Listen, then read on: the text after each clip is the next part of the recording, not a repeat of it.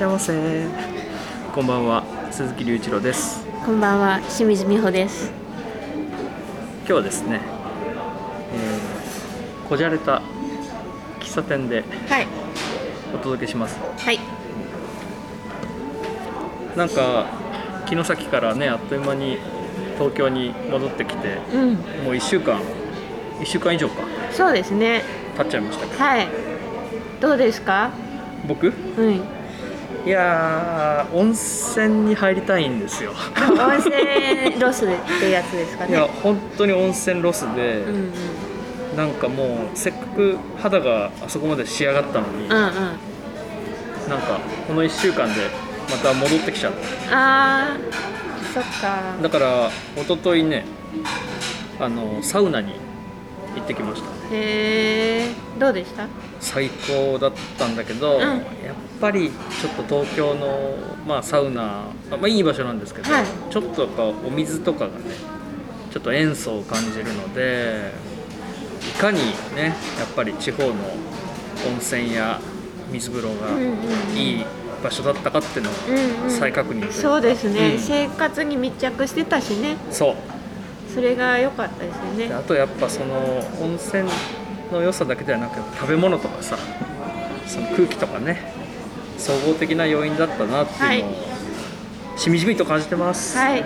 まあ、また行きたいってことですね。そうですね、うん。また行きましょう。はい。今日はなぜここにいるかというと。そうですね。あれはでも。話せば長くなるんだが、まあ そうなんですが、あれいつでしたっけ？あのあれはーなんだっけ。城崎行く前ですよねちょうど。そうそうそう。にあの展覧会を見に行ったら偶然う知り合いに会いまして、うんうん。うんまああのペインターの作家さんなんだけど、まあ、そこに鈴木さんも来て、うん。まあ、3人で話すことがあってあれ面白かったね。面白い展示でしたね。えーっと千葉雅也さんのですよね。オペラアートアートギャラリーか。そうですねオペラシティの。あはい。ギャラリーで、まあ、大胆な展覧会だったんですけど。亀が歩いてる。髪がまあ俺らが見た時歩いてなかったそうそうそう。裏裏手裏楽屋方ににいたんで可愛かった。待機中でした。そう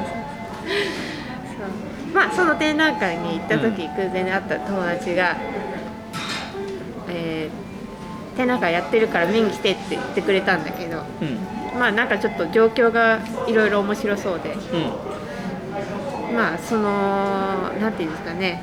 こう言えることが限られているというか、うん、会場のことはまああんまりはっきり言えないんだけど。まあ展覧会やってるっていう。面白そうだから。もうなんか状況が不思議ですよね。うん。展示してるのに展示場所のことが言えない。ねうん。うん。秘匿されている。はい。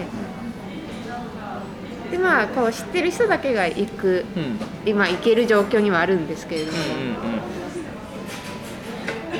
その状況とか、まあ、その友達の作品も見たいなと思ったのでうんうんうん今回はそれをその展覧会をね取り上げましょうってことになりました、はいそうなんですね。それでもう僕ら今見てきたと。あとチーズケーキですねはい僕です。はいどうもあとプレスサンドのハムチーズです。はいありがとう。美味しそうじゃないですか。美味しそうすごいこちらものお品物以上でおされはい、はい。ありがとうございます。ありがとうございゆっくりどうぞ。はいじゃあまあ食べますか。そうですね。じゃあちょっと食べ食べタイムということで。はい。はい、はい。食べ食べタイムが終わりました。はい。美味しかったですね。美味しかった、ん。久しぶりここ。あ前来たことあるの？ああのこのあ店舗はこの来てない。店舗がそう。なるほど。さあ今日展示を見てきたわけなんですけど。はい。不思議な展示でしたそうですね、うフェイスアップっていうタイトルがついています、フェイスアップってね、うん。なんか簡単な言葉だけど聞き慣れないですね。うん、うんうんうん。俺初めてうんうん聞いた言葉だまあ。けど造語ってわけじゃないですね。一応存在する言葉なんですね。そうですね。そうみたいですね。これは引用に当たるのかなじゃどうなんだろうね。ねタイトルとしてはね。なんかあのまあ店舗なんですけど会場が、はい。まあ、とある店舗で行われている、まあ、グループ展なんですね。はい。でそこで、まあ「フェイスアップっていうタイトルがあるのは、まあ、商品が通路側にまああの面出し。うん面出しっていうの、そうだね、うん。フェイスアップだね、うそうそうそう。のことがタイトルになってるんですけどんね。うん。なるほどって感じですね、うん。どうでしたかい？あの展覧会。えっとねなんかえっと僕としてはまずやっぱり状況が面白かったんです。ようん、どんな状況でした？えっとですねなんかその宝探し的なちょっと感じ小さい頃なんかこのあの街の中にこういうものを隠してあるから、はい。それを探しましょうみたいな。あなるほど。で宝の地図が渡されて探しに行くみたいなのをなんか体験したことあるような気がするんだけど、うんうんうんそうするとお花畑のところにさ、うんうん。なんかあったりとかあったみたいな。なんかちょっとねそれを最初少し思い出したんですね、うんうん。でまあその店舗の中にいる方々はそこで展示がまずされてるってことを知らないうん。という状況なので、うん。でしかもその公にされてない展示だから知ってる人だけがそこに行くだからうんうん。僕はまあ今日こうやって知ってるからそこに入ったわけうんで、うん。でその展示の作品がここにあるよみたいなのが書いてある紙が、うん。あの入ってすぐのね、うん。ところにあって、うんあった。それを見て持ってくださいみたいなことを事前に言われてたから、それを持ってまあだけどなんかその紙をちょっとそこで大っぴらに見ることすらちょっと不自然に見られるんじゃないかと思ってちょっとなんかなんだろうな悪いことしてるわけじゃないのにちょっと隠れながら 見るみたいな感じ。であくまで自分はそのお店に商品を買いに行きましたみたいな感じを装わなきゃいけないなんか雰囲気が ちょっとお面白かったですうん。ちょっとそわそわする。うんうんうんうん。まあその店舗がねその展示に寄ってないんですよね。店舗は店舗として機能している。そう。なんかねいわゆるカフェギャラリーとかじゃないんですよね、うんうんうんうん。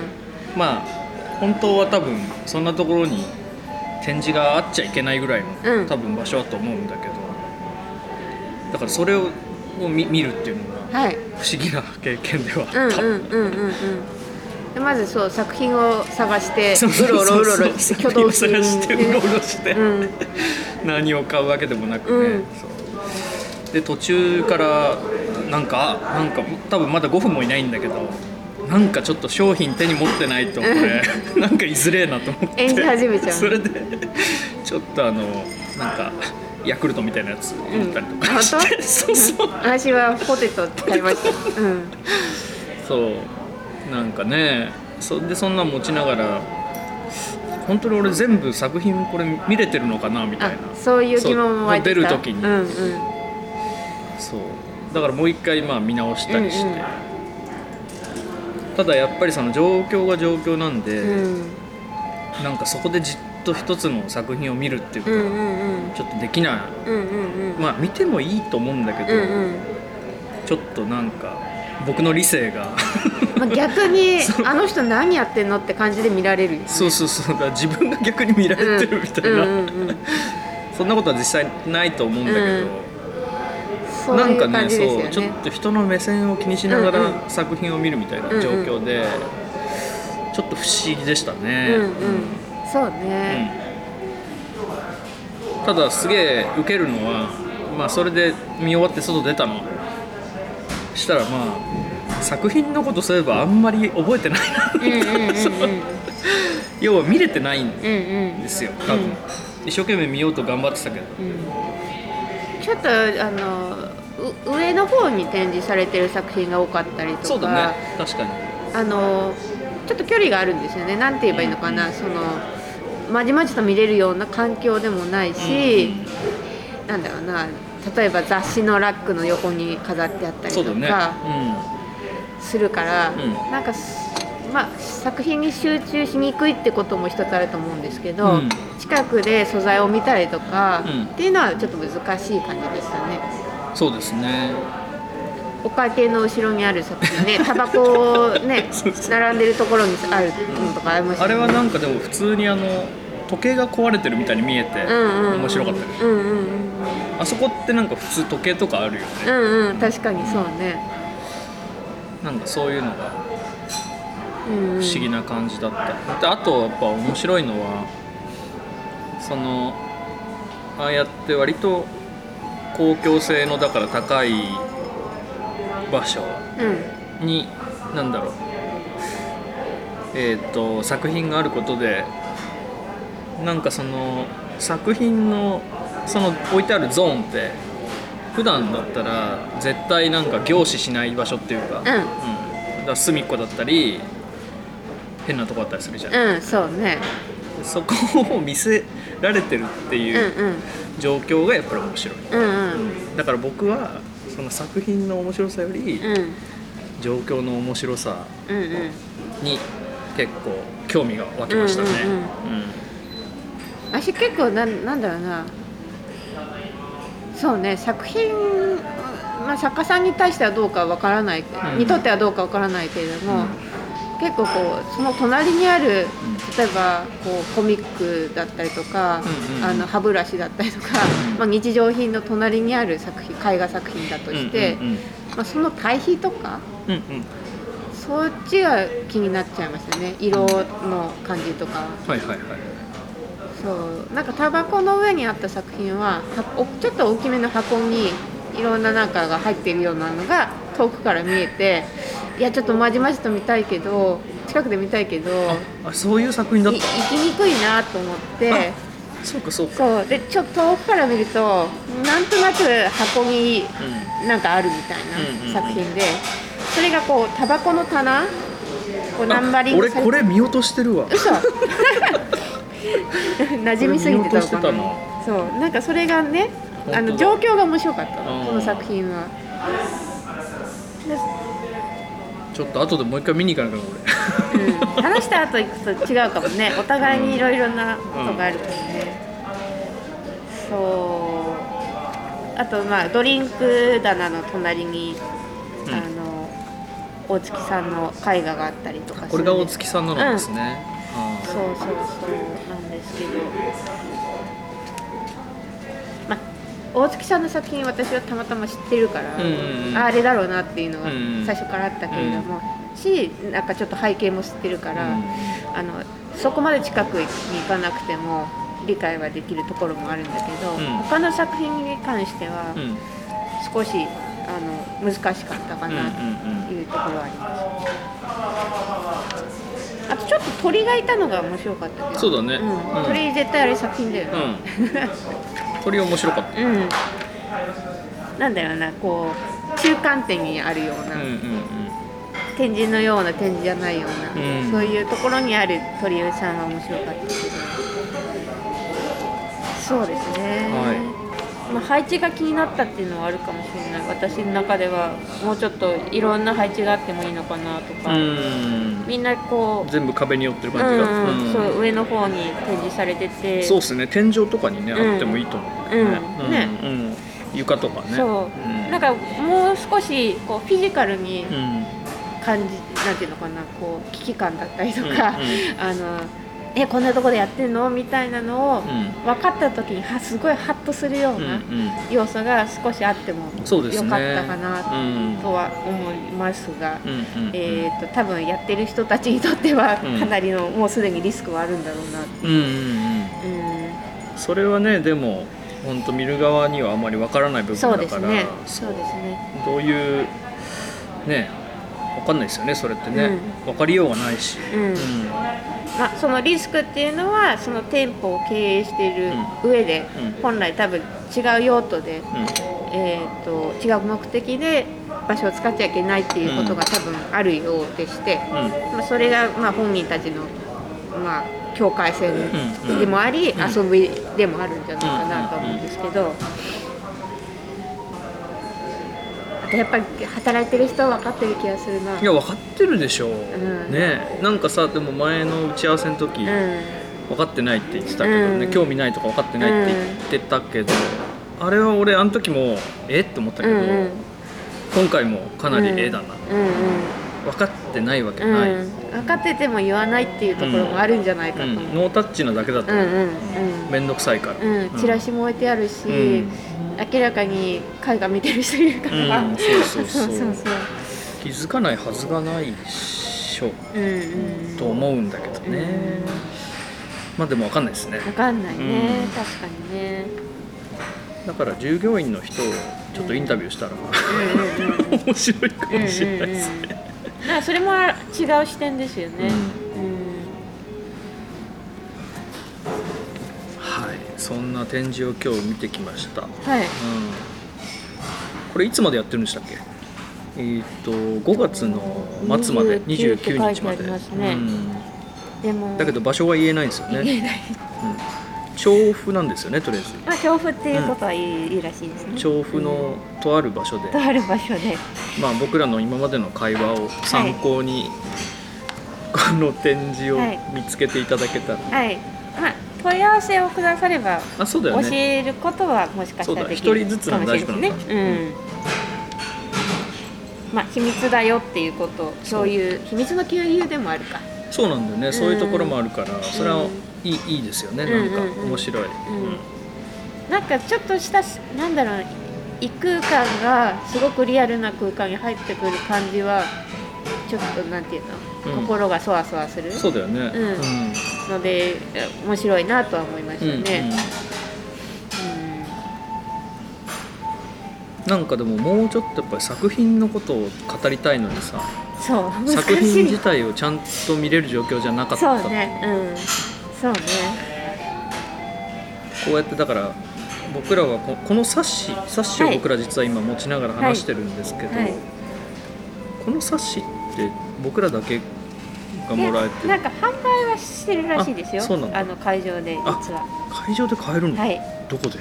どうやって買うの？後で聞いてみましょうかね、えすごい。うん。え面白いね。言えば出てくるのかな？あれありますか？うんうんうん。なんか面白いねそう考えると。うん。なんかあのインドネシアで、はい。あのムスリムなので、はい。基本的にあのお酒はなんか販売しない感じなんですけど、うん。でもあのと向こうであのなんだっけな。まあフルーツを使ったワインみたいなのが実はあるんですよ。うんうん。それはあのレジで言うと奥から出てくる。おおそうそなるほどね。そうそうそう。密密密売みたいうんうんなわかります、うん。まあ多分公には全然大丈夫は大丈夫なんだけど、密売扱いみたいうんうんうん。なやつがあって。うんうん。それみたいうんうんうん。言うと出てくるみたいな。面白いね。面白いね確かに、うん。なんかちょっとあのうまく説明できないけど、うん。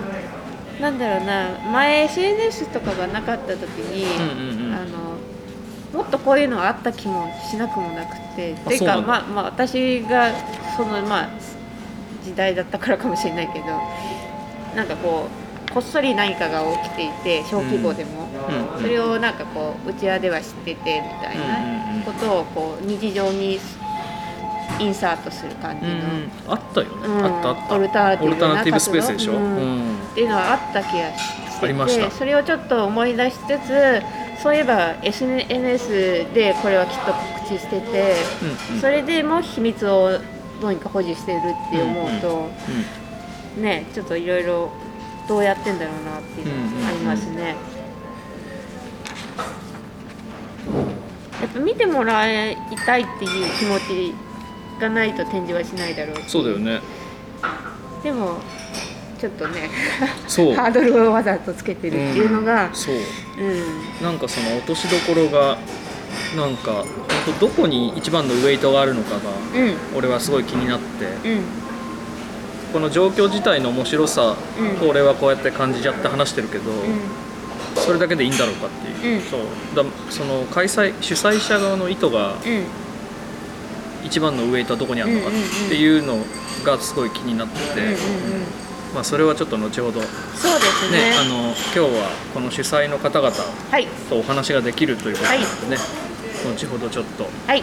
インタビューしていきたいと思いそうます。ですね、はい、してみましょう。楽しみですね。はいじゃあとりあえず前半はこんな感じでしょうか。はい。はい、じゃあこの後お話を聞いていくぞ。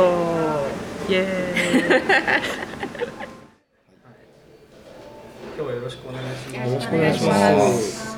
ゲストの方々が、お三方いらっしゃっています、ちょっとじゃあ一人ずつお名前をちょっと頂戴してもよろしいでしょうか。はい、えっ、と吉田です。はい。吉田さん。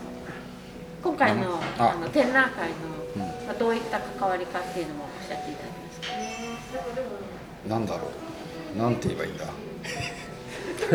なんて言えばいいんだこれ。発起えー、発起人？発起人かな？うん、発起人そうだね。発起人ですね。発起人のじゃあ吉田さんと。えー三藤と申します、えー出品者でもあり、えー企画もさせてもらってます、吉田さんからお話しいただいて、えーいろいろ考えて、えー今回の展示を企画しました。はい。だ内容は後ほど、はい。はい、えーその出品者の、えー作家の絵を描いている大月です。よろしくお願いします。よろしくお願いします、はいよろしくお願いしますお月さんはクリームソーダ飲んでます。はい、毎回美味しそう。ですね。鮮やかな色ね、はい、展覧会場うん歩いて10秒の場所の喫茶店で飲んでます。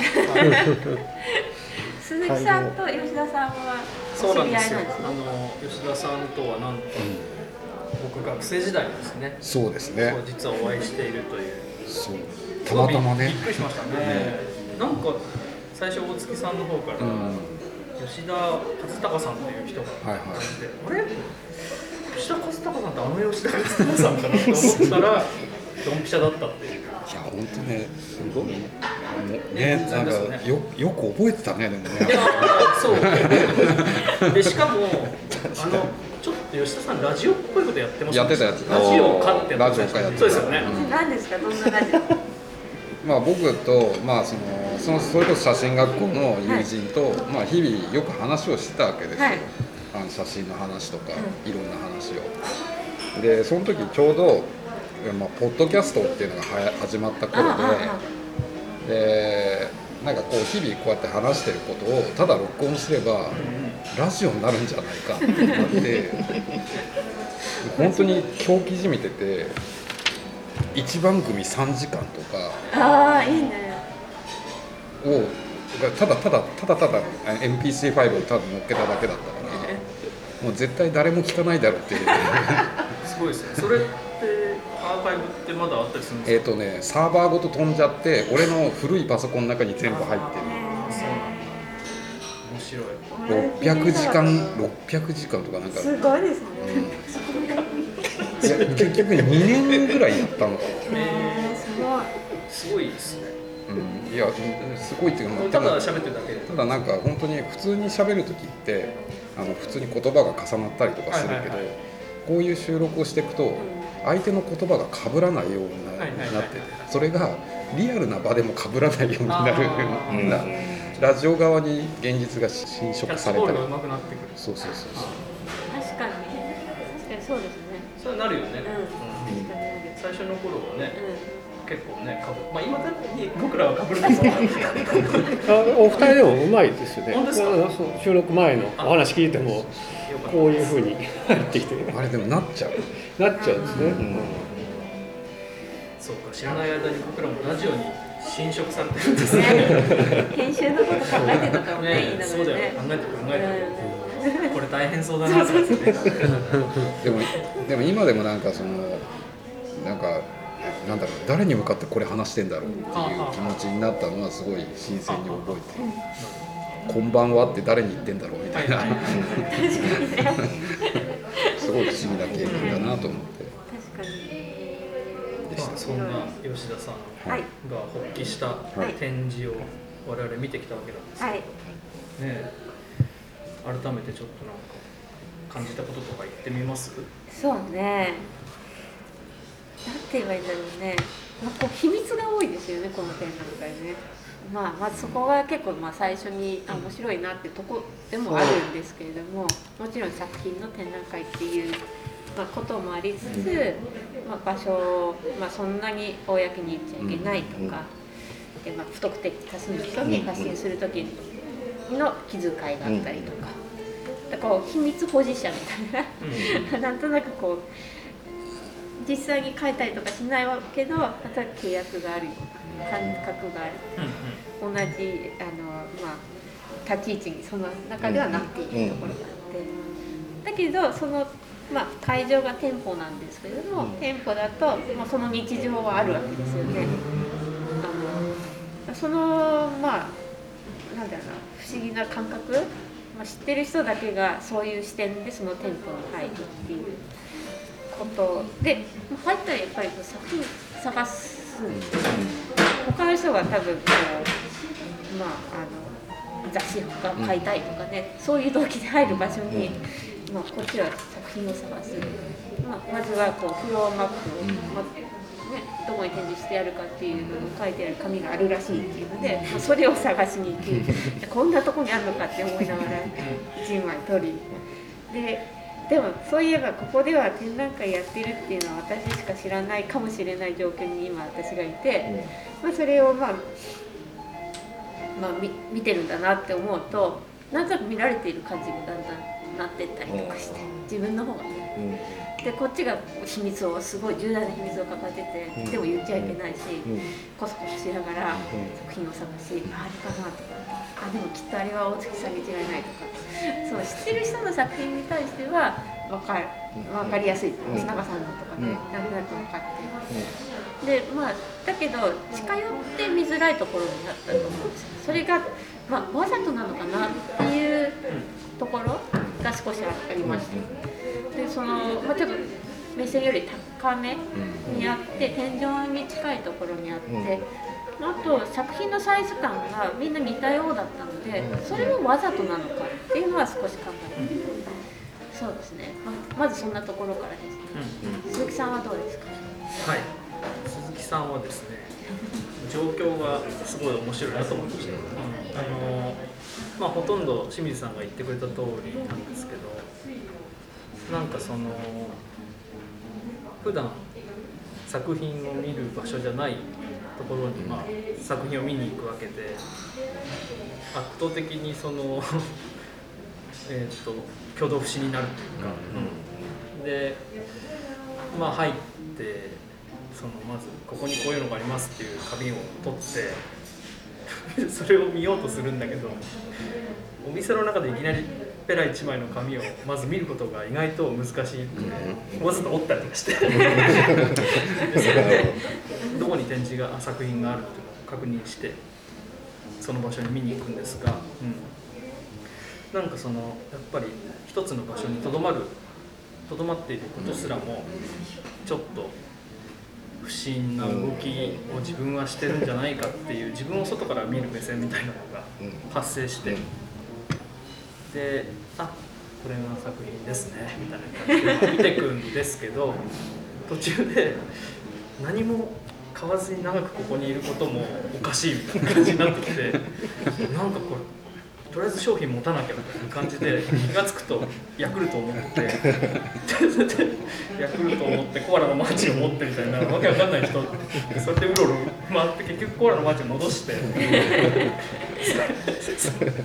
最終的にはしょっぱいお菓子を買ってでそれでまあ出たんですけどさっきあの清水さんとこの喫茶店に来て、まあ、一通りお話をしていたんですけどなんと僕作品を一つ見落としてたことになんと気づきました、それくらいちょっと意外と自分は余裕がなかったんだなとでなんかその作品を見ることが大事なのかその状況を楽しむことが大事なのかっていうのがどっちにその展覧会のウエイトが一番置かれてるのかが分からなかったまま見てたなって思ったんですよ。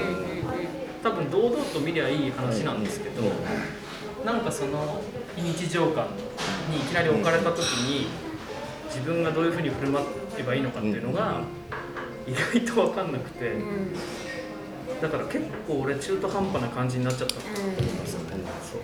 でもまあもともと秘密ですやってますって言われると堂々と見づらいもんだなって思います。ね。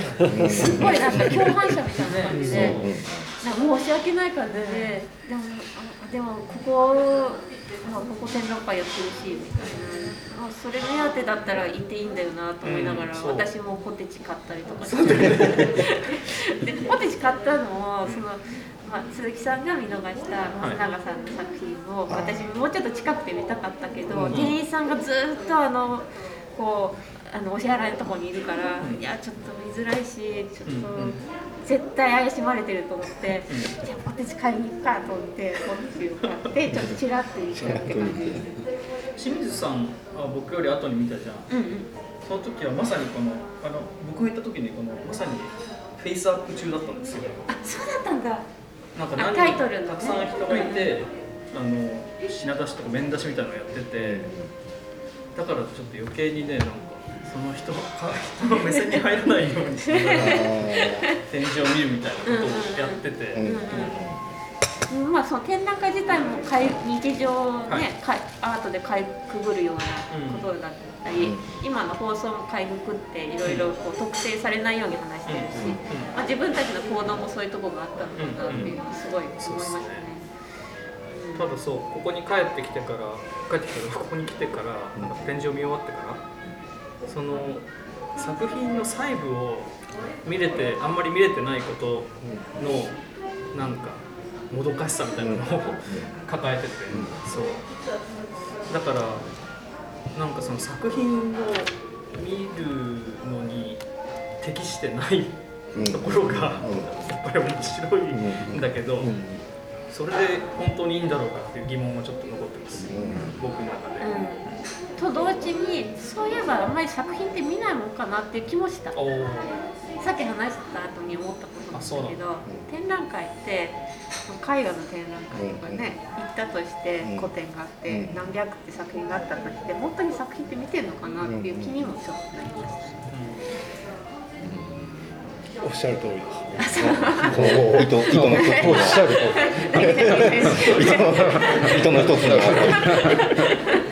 企画をした意義がちょっとあり。ましたね。まあすごい嬉しいです。お二人の話聞くうんじゃどうですか。あり。がとうございます。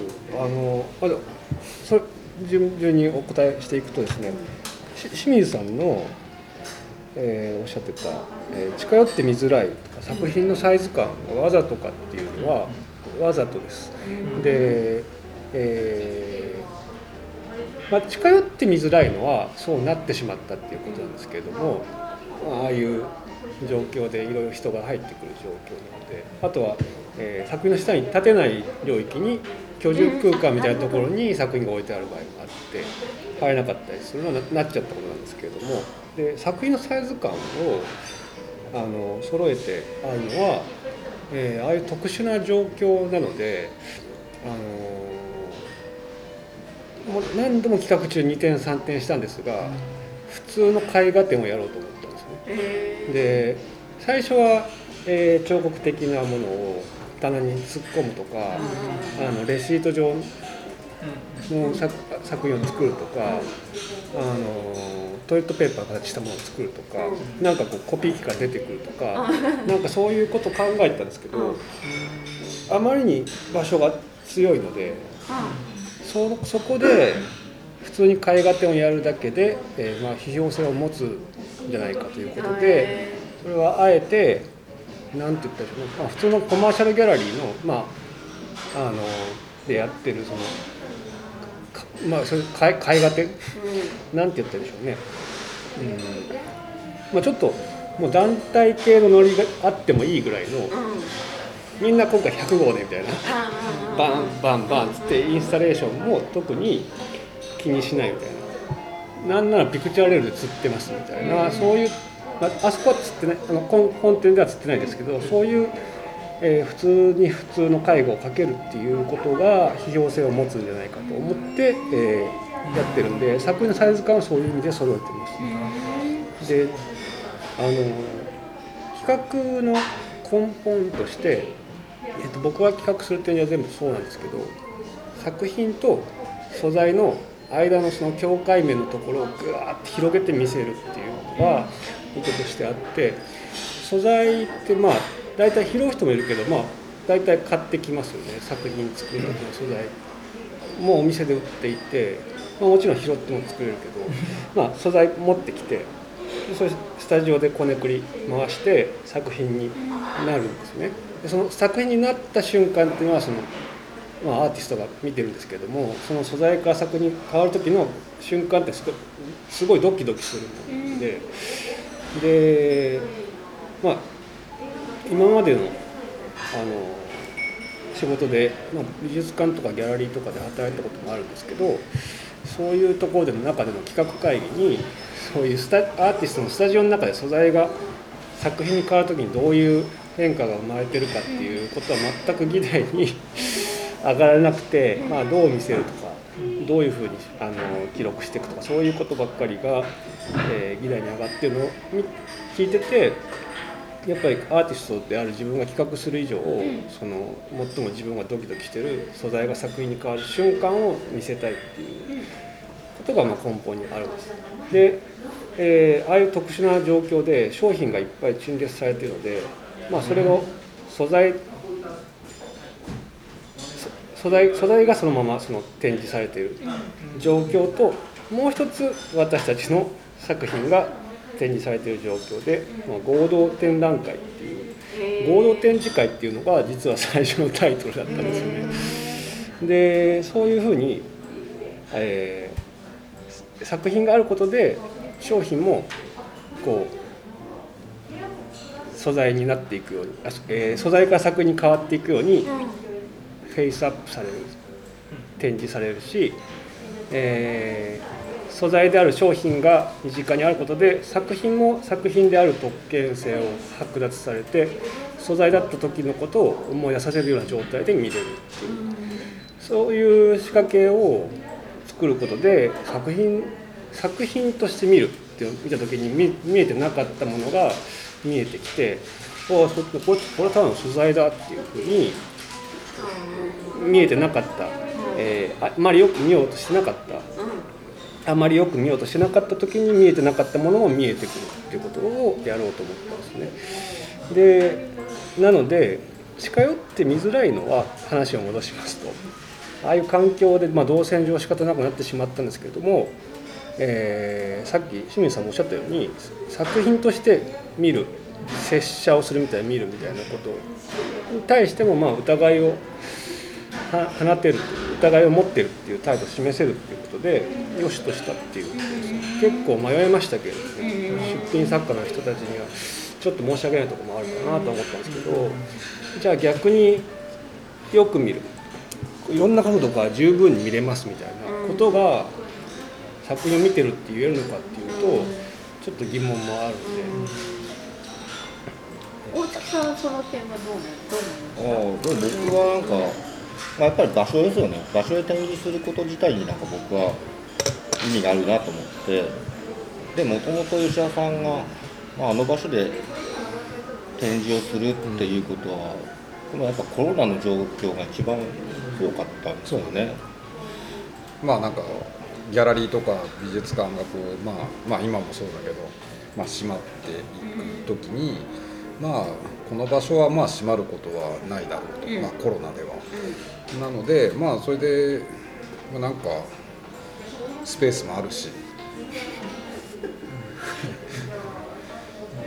なんかできるかなと思った時に、まあ、三淵君に会って、もうバリバリの現代美術やってって、あのこの場所の、えー、と特殊性を浮かべ上がらせるような展覧会ではなくてもうもう知らん顔で現代美術の展覧会をやってほしいって、あの鈴木さんのご質問を先に答えていいでしょうか。とい。うと、状作品を見ることと状況を楽しむことどっちが大事なのかですけどその間を漂ってほしいというのが企画者としての意図で。じゃあ漂えた。そう。そうですね、なんかそのまあそれは不安かもしれないんですけれども、えーなんていうんでしょうね、その作品作る時ってていうのはそういう素材を例えばなんか用途があるもの粘土買ってきてそれを彫刻とになるものだと思ったら曲なんて作れないと思うしあのキャンバス買ってきてこれが絵になると思ったら絵なんか描けないと思うんでなんかそのあとは紙とか、えーいうレベルよりもっともっとこう入り込んで繊維とか縦とか横の繊維とかそういう感じでどんどんこう日常の中で当たり前に持ってるその何ていうんですかねこう枠組みを外していって素材に向かう時にとに、えー作品になっていくヒントがあると思うんですね。まあ、それはちょっと個人的なことかもしれないですけど、まあ、不安さもまあもちろんあるわけですよ。でその不安さをまあそのまま不安にさせるんじゃなくていかにその構造を、えーえーお客さんが触れても安心あなんかそんなに発狂したりしないような な感じで、えでも作品と素材の間を見せるっていう仕掛けとして展覧会を作りたいっていうのがあったので非常にそのあの見る目があることだなと。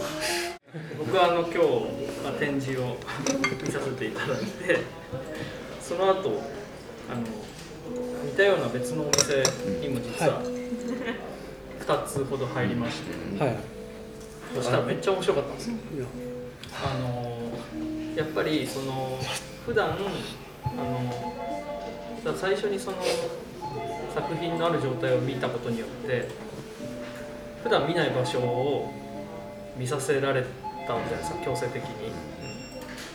それによって要は絶対そんな場所見ない目になってそれで別のお店に行ったら例えばただ貼ってある養生テープとかなんか鑑賞できるんですスタッ。フが作ったポップがめっちゃ傾いたりとか、もうなんかそんな世の中レディメイドで溢れてる。っていうのにめちゃめちゃなんかそっちのチャンネルでなんか一時的にもう見れるようになってるのがめっちゃ面白いです。あこれ多分鈴木さんは感受性が高いってこともあると思うんですけれども そのやっぱりそれはそれが本当に目的としているところであのまあ作品あの売れたらもちろん嬉しいですけどその出してる作品がどうっていうことの先に展示見た人が自分の生活空間の中で見るものを作品なんじゃないかって思って見始めることで、まあ、創造性がその人の生活の中にバンバンバンバン生まれていくっていうことがやっぱり一番嬉しいしありがたいことですね。なんか参加しててもやっぱ普通の店舗を見ても やっぱ壁を見ちゃいますね。こうスペースというかブランクの状態をでそこにこう仮想的な作品が置かれた状態をどうしても考えてしまう体になってしまう。古いタイプの店舗だと、えー、90 2000年代ぐらいですかね。あの上の上部のところに、えあー、と赤いライン、茶うん。赤茶のラインがあって、あれがもう本当すごい邪魔で、ここにこのライン引いたら作品置けないじゃない。かって思うんですけどそんなふうに思ったんじゃなかったですもうもう店舗がねもうギャラリーのように展示場所だってこうね。そう。花から展示場所だって思っちゃうよギャラリーとしてちゃんとそんなやることやってもらわないと赤くってんだったら困るよみたいな。でまあちょっと話を戻しますと美術館とかギャラリーって美術を見ていいものを見たっていう感想を持って帰っちゃうとその創造性は生まれないと思うんですよね。いい思い出になるというかもうもうちょっと正確に言うと美術という既成概念の中に固定化されちゃって閉じちゃってなんかその養生テープをピッて貼っててうわこれはみたいな、えー感覚ってのはもう生まないと思うんですよね。だからそうやっぱうんそういう感覚を生みたいお客あの来てくれた方々の心の中にそういう感覚を発芽させるっていうんですかね。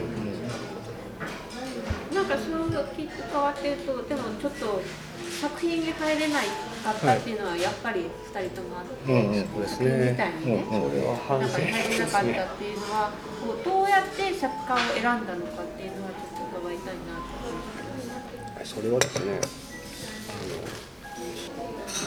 何 5, 人だっけ6人ですね。自分を入れて最初に、まあ、合同展示会というタイトルだった時は実はちょっともうちょっと彫刻系の人が頭の中にはあったんですけれども、えーフェイスアップというこの特殊な場所で行われているあの業務通常業務そのままの名前にしようということを、えーちなちなみにフェイスアップって何でしたっ何？あ作業的に？け業務の。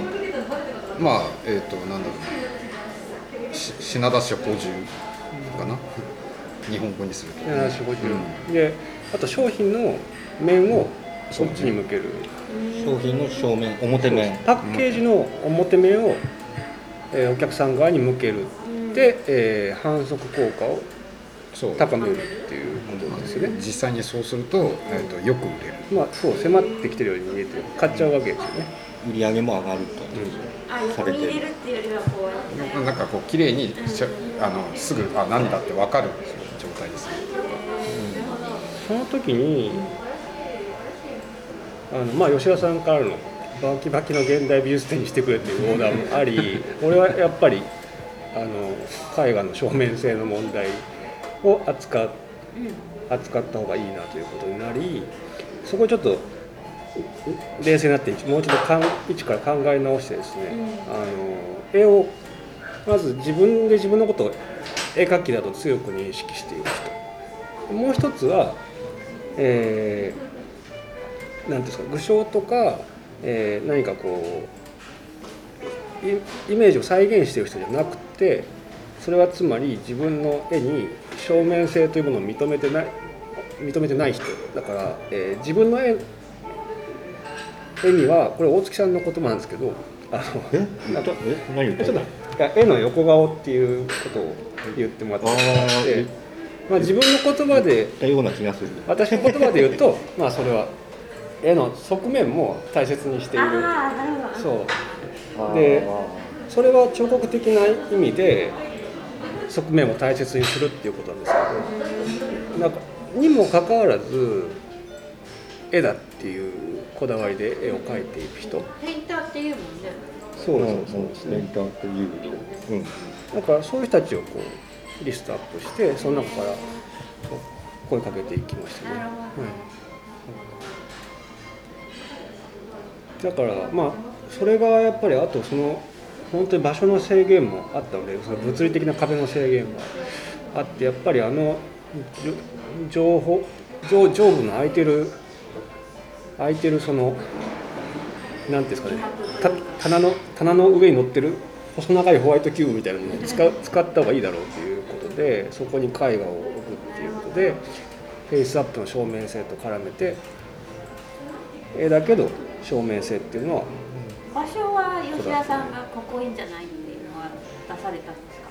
まあ、えっと物理的こここはその人が通るから、えっと当たる可能性があるからっていうのとかそういうのはもちろんここはやめてくれっていうのはあった実はなんかなりここにこういうものを置きたいっていうのを最初の段階出してかなり NG があってまあ、その通常業務との兼ね合いです。まあそうですね。動線とか。そうまあなんかえっと盗難のそれとかもあるあるんで、要はまあぶつかるとね。そうですね。あのちょっと前にあのお客さんが酔っ払ったお客さんがどんどん壁やって壁壁に穴開けたりとかもしてるからだから人の体が当たるところは危険。っていうのがあってでで要はえっとなんだろうな。もう働いてる子たちにも秘密にしてるから、えっと、これ大事なものだから守るようにしてねっていうことも言わないでやろうとするとあのなんだろう気をつけなくても守られるところにしないと。うんっていうまあ必然的にそういう場所をポイントを探すと今の作品まあなんとなくなんだろうな。上見ればホワイトキューブじゃんみたいな。みたいな。まあそれでまあそうだ。それはあった。うんうんうん。どの作品を展示するっていうのはどうやって決めたんですかはもう完全に。まあ一応作家の意見はまあその展示できるポイントを絞ってうん。で大体当たりつけて基本的に作家からこうそうですね。ここで展示したいっていうのは言わちょれてっとそれは僕は結構今回冒険して、えーこれなこれまで何度か自分で企画展してるんですけどその時はもうアトリエに行ってこの人のこれ出してこういう意味でっていうのをすごい結構強く言ったんですけど今回は、えーさっき言ったようなその絵画こので、えー横顔を持ってる絵を描いてる人っていうくくりがあったんで最初にこのステートメントをきっちり書いてそれを全員に読んでもらって糸を組んで何でも好きなのを出してくれって言って、そうだったんですそうです。まあただまあ、えー、と一応構成の関係上その画像は知りたいからできるだけスナップでもいいんで送ってくれってことその実務的なことは言いましたけどこっちからこういうものを出してっていうのは言ってないです、なんか新作なのかもともとあった作品なのかなっていう。みんなほぼみんな新作ですね。川川崎明さんというミュージシャンの方がいてその人の作品だけ、えーあのそれまであった CD ジャケットを貼るがあ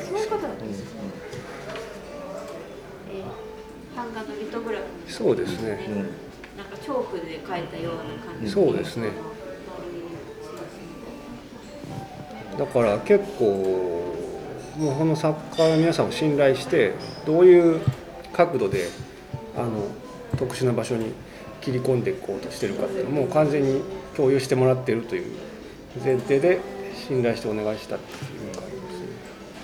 言われてどうだったんですか？いやこういうもういやいや面白いなと思ってでもまあどうしようじ実はでも、うん、このお店がオープンした時に僕の作品がそうですね。すでにあの飾ってもらってたんですよ石田さんに経験済みだったねオーオープンの時にちょうど大月くんが展示やっててもう最初から俺オープンしたら飾ろうと思ってたんで展買って僕が買ったやつを飾ってる購入してもらったものを今この展覧会で僕が飾ってるあの場所に同じように同じサイズの色違いのそうそうまあ図像は違うんだけど、まあ、赤いああいう石型の作品が置いてあってそれをかそう飾ってても特に何も怒られなかったし。実験台にされててもう 何が起きるかどうかってあこれは大丈夫なんだと。飾るのは OK だ それをすごい家の近くにギャラリーができたと勘違いしてすごいよく通通って見に行ったんですよ。そうそうそう。そしたら吉田さんからお話しいただいたっていう。そうだ。はい。僕の作品実験してこれぐらいの感じやなって言ってじゃあ今度は複数の合同展グループ展やってみようかっていう次のステップに行ったって感じですよね。で実はまあそうあんまりあその前もあって今のお店始める前のお店でまだ店長をやってた時にあのアムシっていう東大がやってるあの社会学と芸術あの芸術のなんかこういろいろ問題についていろいろ話すみたいな、あって、はいそれのポスターをえすすっげえでかいやつを店に掲示してた。んですいいなと思って。あだから飾ってって言われて。あとあの水戸芸のポスターをあの普通に店の外のガラスのところに貼ったりとかもしてたし。そのお店は特に美術関係のお店ではいやそこそこ。あそこ？あもう。だからあのあの店頭の普通のあの普通に。ライブのポスターとか貼ってあるから。そうそうそう。売ってる時には水戸芸のポスターも貼ってたり。いいっすね。別にどこに何も言われないし、あともう一つ大事なことはすごく細長いお店なので、まあ引きが取れるわけですよ。で海外にとって引きが取れるっていうことはもう普通に一般的にいいことだとされていて今回普通に絵画展をやるからもうできるだけみんな引きを取れる場所に置こうっていうのがあって引きが取れる場所何個かマークマークしてて。引きすごいですよね、まあ、僕のとことかでやっぱ最初に、やっぱあそこに展示したのは引きが取れる。っていうそうそうそう。ベタでベタで引きはもうメガギャラリー並みに取れてますね。メガギャラリー言い過ぎる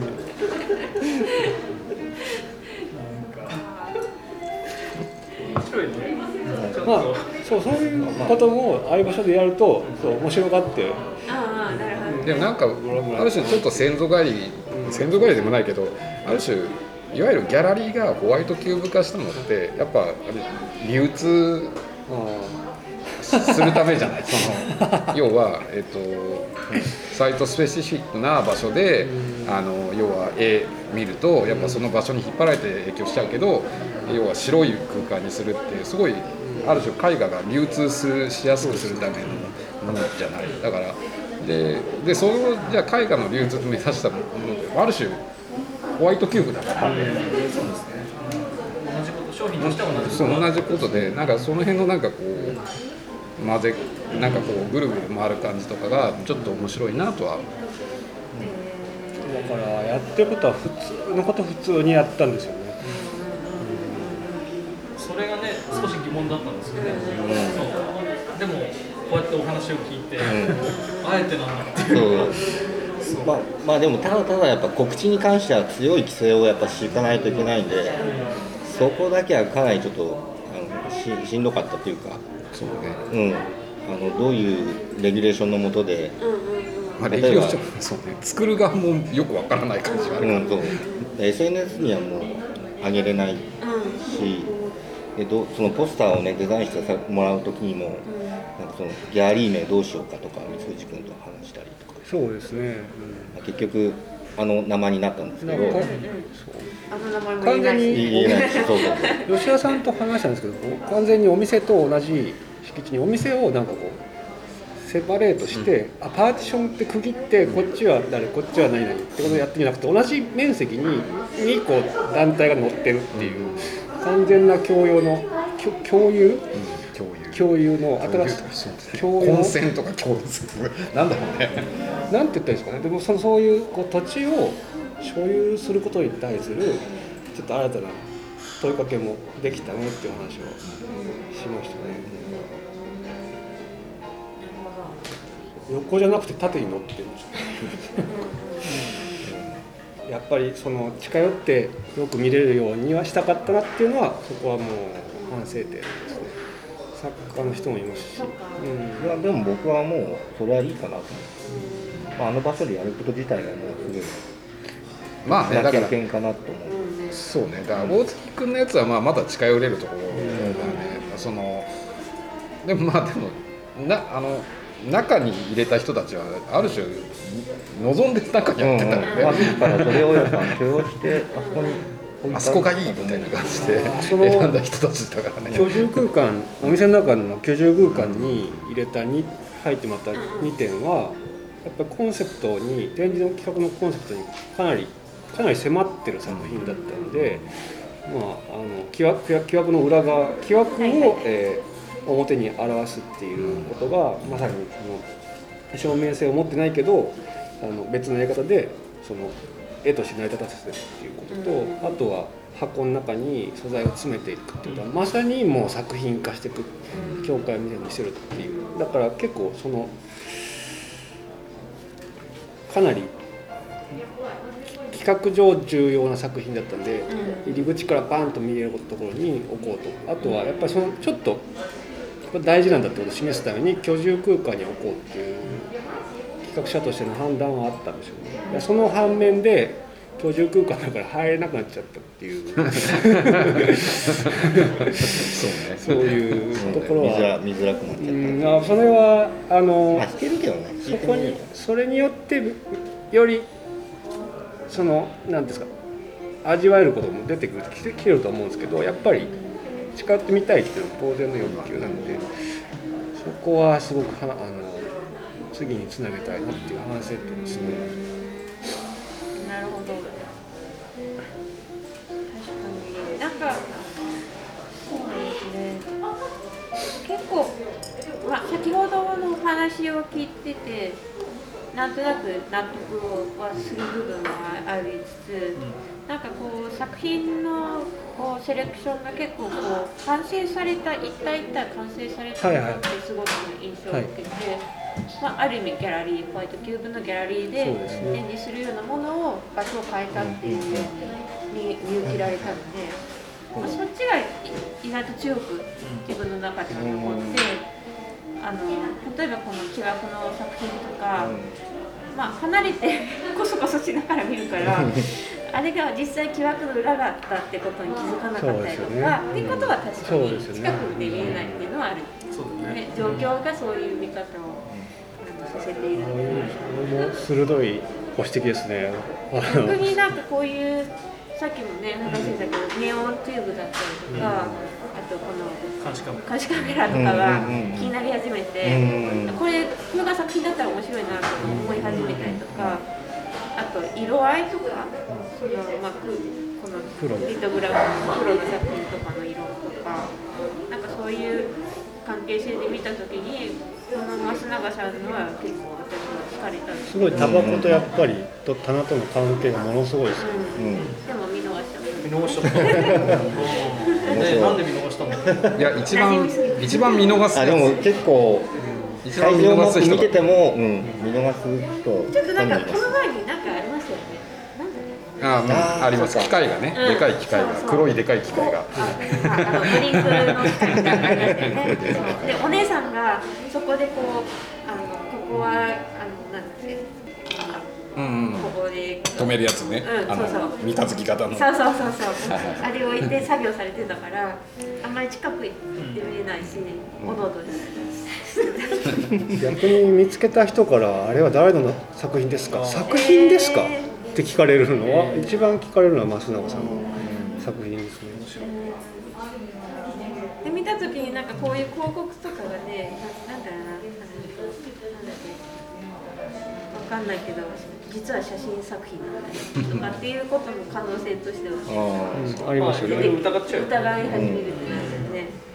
じゃあなんかよね見る側のもうそういうレイヤーで物を見るようになってるからそうそうあ、う。ん、だからこういうラックがかっこよく見えたりそうそうそう。そうそう。なるほど。ラップかっむしろラ。ックとかチラシの強さに気づくそう。うん。これが一番ドキドキした展覧会のチラシーとそうこれ取りづらくてこっちが一番ここそうそうそうそうそう緊張感にちょっとパフォーマンスに参加してるからその上の鳥は僕の私物なんでそうなの？これちょっと紛らわしいいと思うそうそうこれあれセットで作品だと思う。いやまあでも思います先に,、ね先に鳥があって作家はあの鳥そうのままだで内山さんはこの鳥どけるって言ったけど、いいって言ったんだよね、そうそうそうだったんだ、うんいやこれめっちゃ関係してたと思う。うん。全然関係ない。全然関係ないっていうかまあそう 僕はなんかいや内山さん鳥どうしますか？っつって。鳥あるからよ。この位置じゃねえか。っつって。あ 鳥ありきで鳥あり作品を設定してくれた。のりがとうございます。って言って。これ結構良かったね。しかもなんかこの微妙なところにねそう。そう支えてるなんそうかラうんうん転倒防止のあのそうそうそう。上になったなんかですよね。それ僕の私物なんかこのなんだろう揺らいでる感じのものの方が、そうです時ね々はね。リスクを持ってるような。なんとなくこうまあある種なんかこれに気づいた人がいたらちょっと面白いかなぐらいのノリで置いたからそうだったんですね。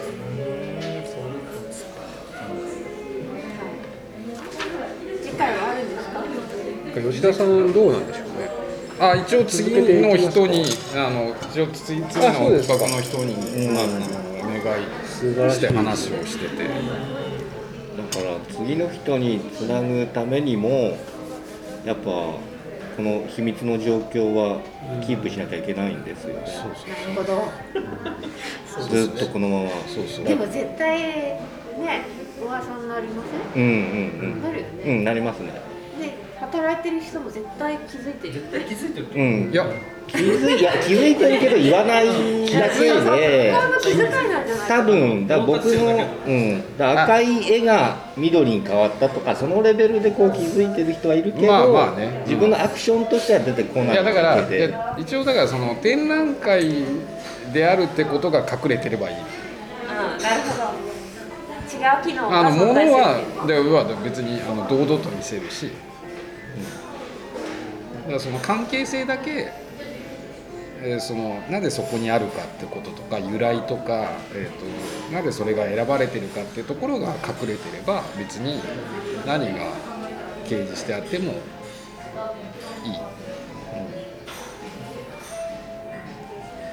次回楽しみですね。そうね。いつ頃予定されてるんですか？いやまだまだまだ何も、まだ。うんあのどうしましょうかってなんかまあ言ってもいいんだろうな。あの本郷さん。はいはい、うんうん。であの船木さんって写真の、うん作家の人にがお本郷さんが船木さんって言っててえどういうふうになるかはまだ分かんない。けど、ーなるほどね。展示は秘密の展示は続いていくということで。はい。秘密でいられるのかな、秘密になる気がついたら吉田さんがあのいなくなってた。それが変わってたりすそるこまで重罪じゃないと 俺がこってり叱られるとかあるかもしれないけど。あまあまあ。上が吉田さんが吉田さんがバイトに戻っちゃった。怖いな。まあまあまあまあ。まあまあ、冗談まあ、それもできると思いますよ。あの、これひっそり、でも、こそこそやってれば。あとさっき、てたのが、えー、とちょうど日曜日から日曜だっけ？から緊急事態宣言あそううんうんが始まったわけで、うんそうなんかその発令前と発令後でやっぱり意味合いがすごい変わったんじゃないかと展う示ん。ああ、いや、でも、まあ。そのさ,、まあ、さっきおっしゃってたけどその美術館が今まさに閉まったりしてるわけで。そう。だだからそもそも最初の、えっと、第1回目の緊急事態宣言の時にあの水内君に声をかけてある意味だからあ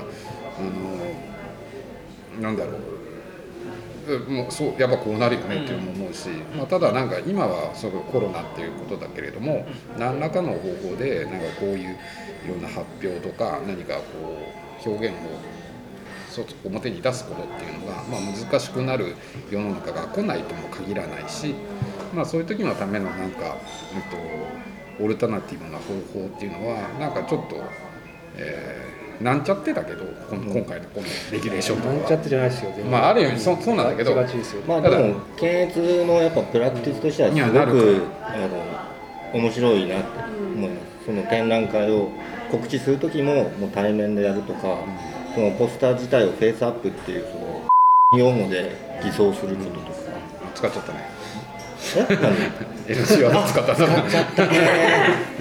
すいません。ますでもなんかそういうなんかそういう何かそういう事態になった時のための何かこう自分たちの技を開発する機会にもなればいいなと思って、だしだしやってみてやっぱ SNS の外なんかいいねとかフェイスアップとかそうあえっ、とフェイスブックとかツイッターとかインスタとか、それとは違うこう、うんうんうん告知の仕方、うんうん。それはすごくなんかやってて面白い、うんうんうん。開発のしようあるなと思って、うんうん。ちょっとずつこう伝えていくことで、やっぱ実際バズバズってないというかこう実害的なこう中止っていうことはまだ起きてなくて、まあ、それだけでもすごいこうポジティブなことは起きてるなと思ってるんですよね。そうだね、なんかちょっとあの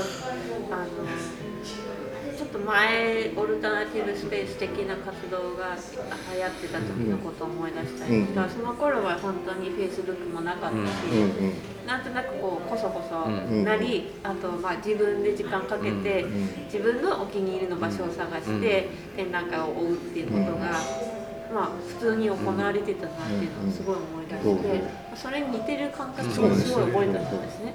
SNS に頼らないっていうか、信頼関係と、まあ人づてて面白かったら伝わるだろううん。うん感じが。それは長いスパンで時間感覚で考えるとそんなに変なことじゃないんですいいものができたニヤニヤしながらどうちょっと見てみてよ。うん。っていうってことはそんなに変なことじゃないです。し、大事なのはコロナだからやってるわけじゃなくて何があってもあの変わらずにあの作品が展示されていてで普通に絵が普通にかかっていて普通に見に行けるってことがずっとコロナでも続いてるっていうことが大事だなっていうふうに思ってますね。うんうん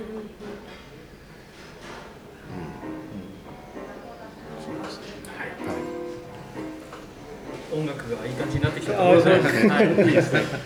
そろそろ1時間経つというところなのでね、面白い話が。いや、今から。あ本当？行きましょう。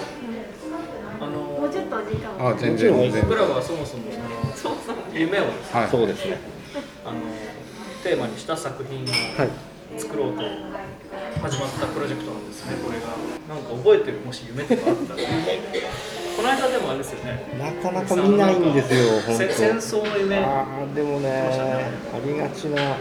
じ本当めっに見ないんですよねあすいません全然見ない。うん。清水さん見ないですよね。もう大体戦争とか こうストリートファイト街で装備やってるから。格闘技やってるからかもう大体1対1とかじゃなくて大体相手の方が多いんですよ。僕の場合。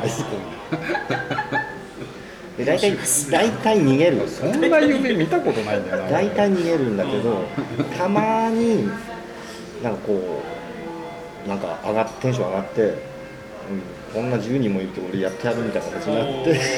テンション上がる戦っちゃうんです戦っちゃうんですよ。でボロボロに大体負けるんですけどへー。で苦しくて起きてやったったわ。10人に立ち向かったわ。達成目覚めて達成感を味わって仕事に行くっていううん達成したなんだ正義かどうかかわかんないけどとにかくなんか負けねえぞってこう思って でぼボコられて目覚めるっていう。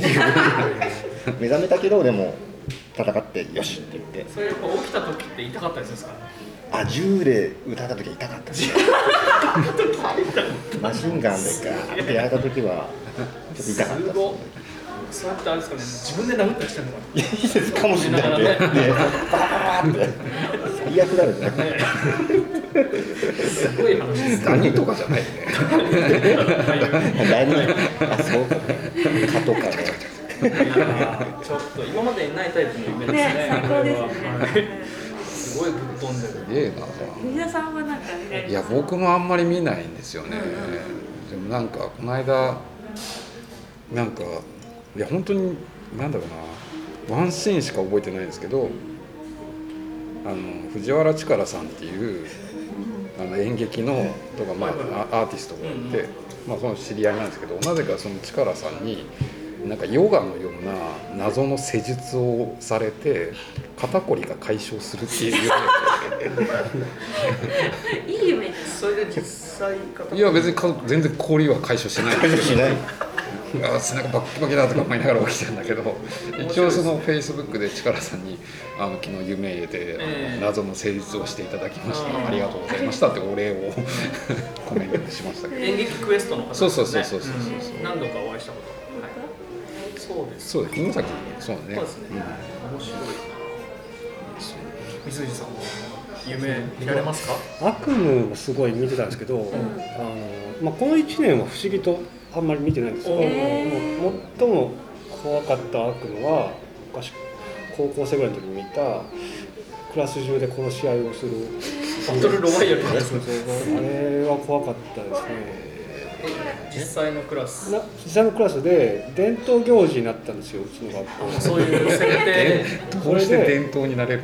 あのあんな映画みたいにかっこいい感じじゃなくてなんか赤組と青組に分かれてなんかこう1階が青組の陣地で2階が赤組の陣地で赤組のボスが英語の先生で 青組のボスが数学の先生なんですけどよく覚えてるね。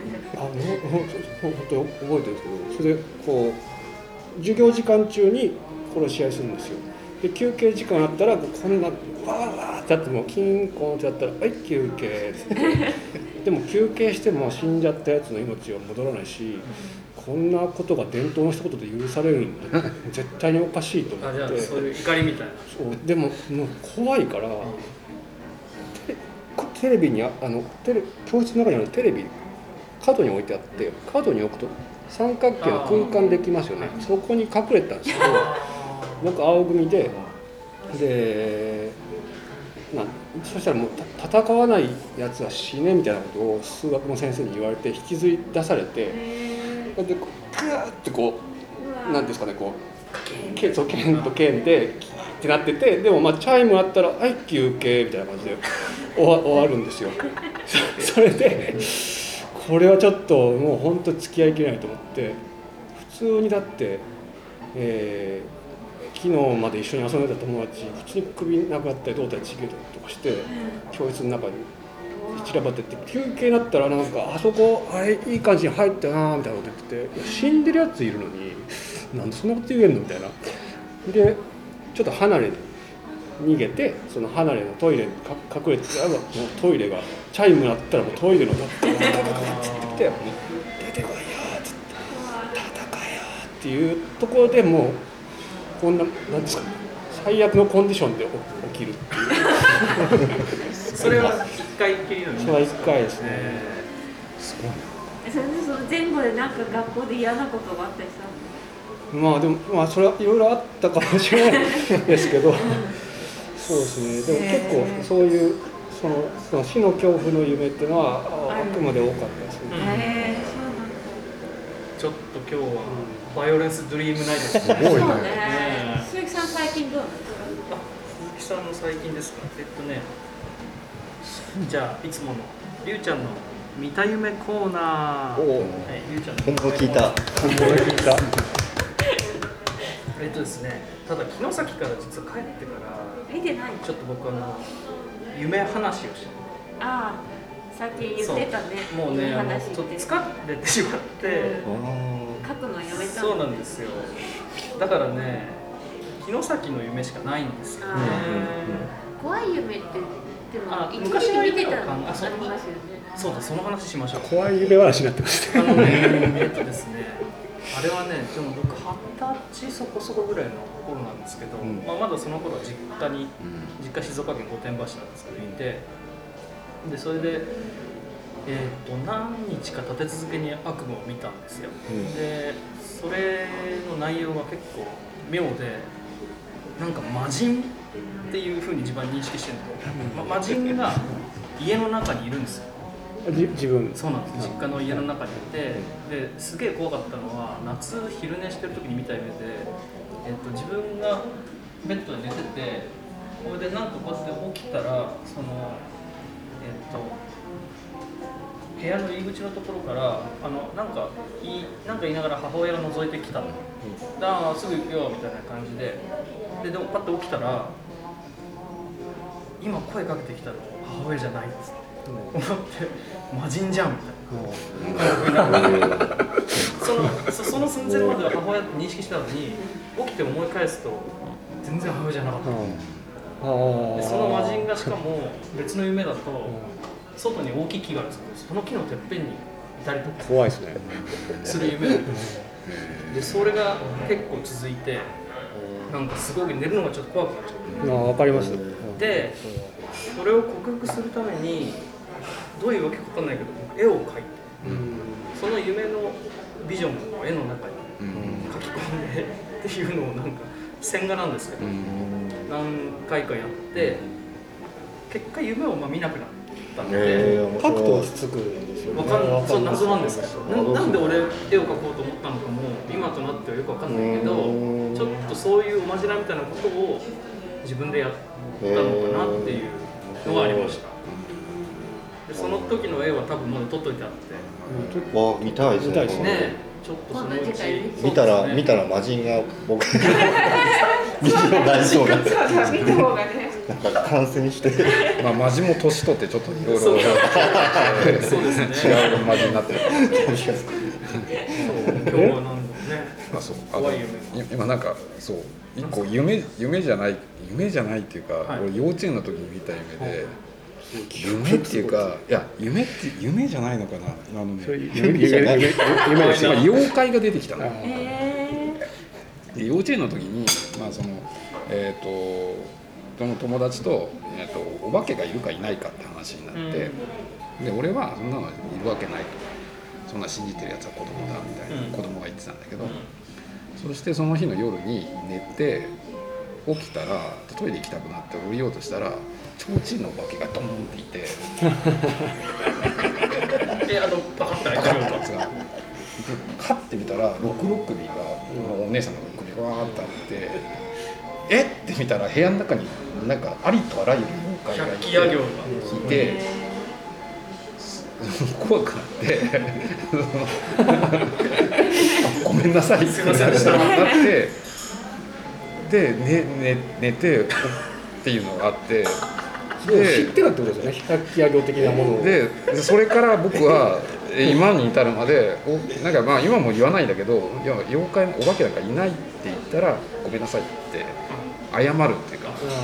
要はその後も友達の前では俺はもうお化けはいないってっていう風な立場を取ってしまったがゆえにその付き合い上お化けなんかいないって続き続けるんだけどい。ないって言ったらあまた出るかもしれないって思うからすいませそのすねすいません。え あれはだから夢。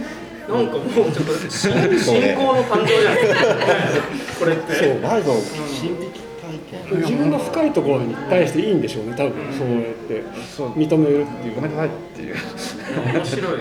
抑えても出てきちゃうもん。で本当に部屋中にいていやすごかったんだよな。吉田さんとこの辺の出身なんですか？そうそう世田谷じゃあまさに水木しげるさんのゾーンだあまあまあそそうね。でもでもいやでもなんだろうな。でもなあのわかんないんだけど。よ妖怪とか大好きで。まあねそれであの今日もこの辺りうろうろして最高だったんですよ。こんなとこに妖怪いるから。そうそう妖怪ポスト発見しちゃったミッション系の行ってたんだけどね。そうね面白いです。ねいや。すみません。ドラキュラにやられたことある。すごいでしょって言うどんどん出てくるんだけど。なんかすごい短い目ではい。あのエレベーター待ってて、チーンってやってドラキュラが立ててあーってドラキュラやってこう手手刀で自分く首やられて首と胴体が離れたんですよ僕の。でプシューって胴体が出て自分は頭飛んでく頭の視点でこうやってみて自分の血出てる胴体を見てて。っていう。それそういう夢もありま悪したね夢ナイトじゃないですか今日。これでみんな悪夢で。すでもそれはちょっとあの冷や汗とともにちょっと一種の爽やかさもあり one two three みたいな感じ。で いやーあるんですね。ね。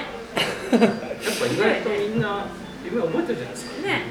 今日はあのじゃあ展示の会ということで、はい。フェイスアップの展示は5月の29日まで、はいそうです。はい、やっておりますので、い。えっとよろしくお願いしそうまですすねこれでも最寄り見たい人元はどうすればいい？見たい人はまあこの3人に問い合わせていただければ。はい。この3人を知らない場合はラジオの方にじゃあ私たちのアカウントにメッセージをしてくれればあそうですね。おつなぎするっていうそしたら私にあのあそう。引き継ぎますんで、かりました。まああじゃあ。とまあ最寄り駅は調布ということで。うん。はい。そうです京王線調布駅はい。近くです。でうろうろすればもしかしたら見つかるかもしれない。かもしれない。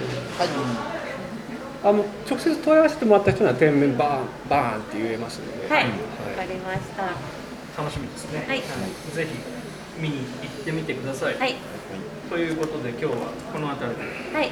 終わりにしようかな清水さん。はい。今日は皆さん聞いてくださいありがとうございました。ありがとうございました。では良い夢をおやすみなさい。おやすみなさい。おやすみなさい